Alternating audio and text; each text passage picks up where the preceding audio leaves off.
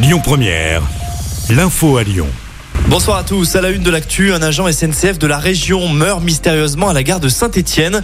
Le drame remonte à hier. Des bidons contenant des liquides non identifiés ont été découverts dans un sac par des passagers d'un train. Remis à un agent SNCF, ce dernier a goûté leur contenu. Il est mort quelques minutes plus tard. Une enquête a été ouverte.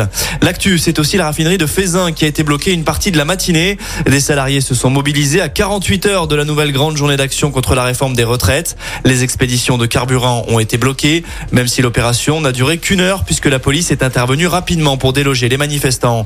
Dans le même temps, les parlementaires de gauche, eux, ont écrit à Emmanuel Macron et lui demandent de renoncer à son funeste projet. En parallèle, ils ont décidé de ne pas se rendre à Matignon pour rencontrer Elisabeth Borne.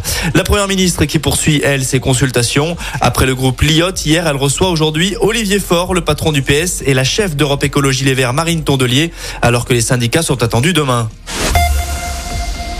Journée de galère sur les rails, mais ça n'a rien à voir avec la réforme des retraites. Les pannes de train se sont succédées. Ils ont occasionné des retards, parfois de plus de 3 heures. La liaison entre Saint-Etienne et Lyon a été impactée entre ce matin et le milieu d'après-midi. Eux vont manifester contre l'euthanasie ce soir à Lyon. C'est à l'appel du collectif Soulagé mais pas tué.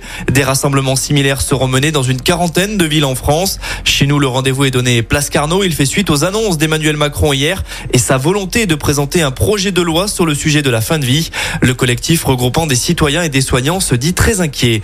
Toujours en début de soirée, la France Insoumise et six autres organisations invitent à un autre rassemblement contre la politique du gouvernement et les violences policières. Ça se passera devant la préfecture. Rappelons que jeudi dernier, un événement similaire avait été organisé à Lyon et des incidents avaient éclaté en centre-ville.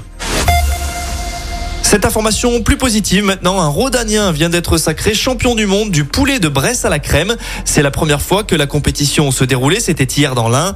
Dix candidats étaient en lice et ce n'est donc pas un Indinois qui a remporté le concours, mais Jean-François Mallet, chef du restaurant La Rotonde à Charbonnières-les-Bains. En sport, il y a du basket à suivre ce soir. L'Asvel se déplace au Mans. Il s'agit d'un match en retard de la 21e journée de championnat. Le coup d'envoi, c'est à 20h. L'Asvel enchaînera ensuite dès jeudi avec un match d'Euroleague face aux Espagnols du Basconia Vitoria. Et puis on termine avec un mot de foot féminin. Renard renouvelle sa confiance en Renard. Hervé, le nouveau sélectionneur, a confié le brassard de capitaine à Wendy, la joueuse de l'OL. Hier, c'était le premier entraînement pour les Bleus à Clairefontaine. L'équipe de France affronte la Colombie en amical vendredi soir. Ce sera au stade Gabriel Montpied de Clermont-Ferrand. Écoutez votre radio Lyon Première en direct sur l'application Lyon Première, lyonpremière.fr et bien sûr à Lyon sur 90.2 FM et en DAB+. Lyon Première